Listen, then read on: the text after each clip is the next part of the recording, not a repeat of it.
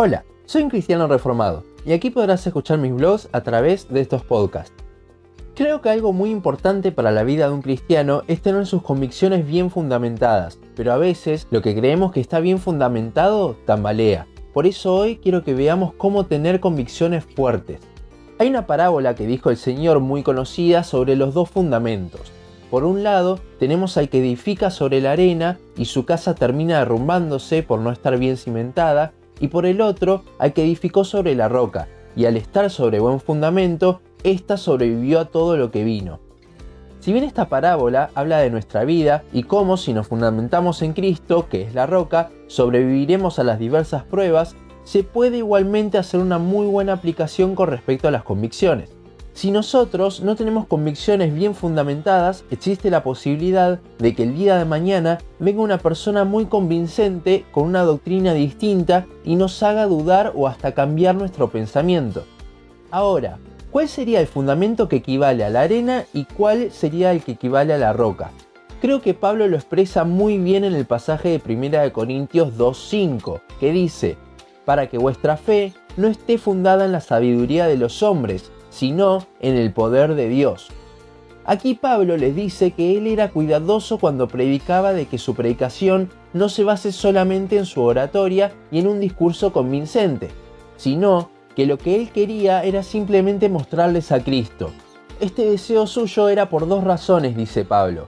Primero, para no gloriarse en sí mismo, 1 Corintios 1:31, y segundo, para que la fe de ellos esté correctamente fundamentada, 1 Corintios 2.5. A la luz de esto y de Romanos 10.17 que dice así que la fe es por el oír y el oír por la palabra de Dios, creo que existen dos fundamentos para la fe. Uno son las palabras de los hombres y otro es la palabra de Dios. Cuando uno lo ve así, ve claramente que la palabra de Dios es la roca y la palabra de los hombres es la arena. Pero ¿realmente es tan claro en la práctica?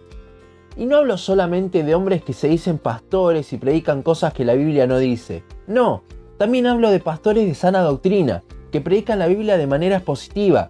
Pero si nuestras convicciones se basan en lo que dicen John Piper, Paul Washer, Sugel Michelin o cualquier otro, esas convicciones pueden llegar a fallar en algún momento por más de que la predicación de estos hombres esté bien fundamentada en la palabra. Aún mismo entre ellos hay temas de doctrinas secundarias en los que no se ponen de acuerdo, tales como los dones, la escatología, etc. Si bien al escuchar pastores sanos es más difícil que nos convenza o nos haga dudar una doctrina hereje, sí nos pueden hacer dudar o convencer otras doctrinas secundarias de otros pastores sanos. Entonces, ¿cómo puedo tener una convicción fundamentada sobre la roca de la palabra de Dios? Les voy a contar mi experiencia, que es lo que Dios usó para que aprenda esto. Yo venía de una iglesia carismática y me fui a estudiar un seminario cesacionista, durante mucho tiempo estuve negando a aceptar el cesacionismo por todo lo que me habían enseñado en esa iglesia.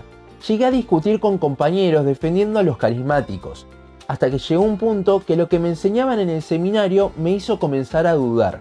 Con lo cual, conociendo lo que decían las dos posturas, agarré la Biblia y empecé a buscar los pasajes que hablaban sobre el tema, sin ninguna otra cosa más que la Biblia y una concordancia griego-español. Avanzando en el estudio, lo que comencé a ver en la palabra era otra cosa la convicción que yo tenía, y allí la roca comenzó a tomar el lugar de la arena en el fundamento de mis convicciones sobre ese tema, dejando de lado lo que había aprendido de boca de otras personas. Algo parecido me pasó con el arminianismo y el calvinismo. El seminario donde estudié seguía más bien una postura arminiana, aunque no completa, ya que no creía ni en la pérdida de salvación ni que el hombre naciese bueno pero los puntos claves eran la predestinación y la expiación limitada. Toda mi vida había aprendido una cosa muy distinta a lo que el calvinismo dice. Llegada a la clase de soteriología, la doctrina de la salvación, el profesor lo único que hacía en la materia era agredir al calvinismo e intentar refutarlo, viéndolo como una herejía. Como mis padres ya en este punto habían adoptado el calvinismo, comencé a estudiar las dos doctrinas. Una vez ya sabiendo lo que decían las dos, me puse a ver lo que la Biblia reflejaba, yo hasta este punto seguía manteniendo una postura arminiana. Pero de vuelta, la roca reemplazó a la arena y aquello que se fundamentaba en lo que me habían enseñado, ahora se fundamentaba en la palabra. A veces pasa igualmente que la convicción que tenemos antes de nuestro estudio, basada en lo que nos dicen las personas, termina siendo también lo que la Biblia dice. pero igualmente el fundamento ahora sería mucho más firme luego de un estudio. Cada vez que vamos a estudiar algún tema debemos ir con humildad a la palabra, dispuestos a cambiar nuestros pensamientos si vemos en la Biblia algo distinto a lo que pensábamos. Concluyendo, para tener convicciones bien fundamentadas, es bueno estudiar lo que dicen las dos posturas, dentro de las lógicas, las que son claramente herejías como el Evangelio de la Prosperidad, ni hace falta estudiarlo. Y luego de esto, ver qué es lo que dice la palabra. Esto último es lo esencial, ya que si nos quedamos solo con la parte de la investigación de las posturas, va a seguir siendo un fundamento basado en lo que algún pastor dijo, por más de que lo que diga sea bíblico.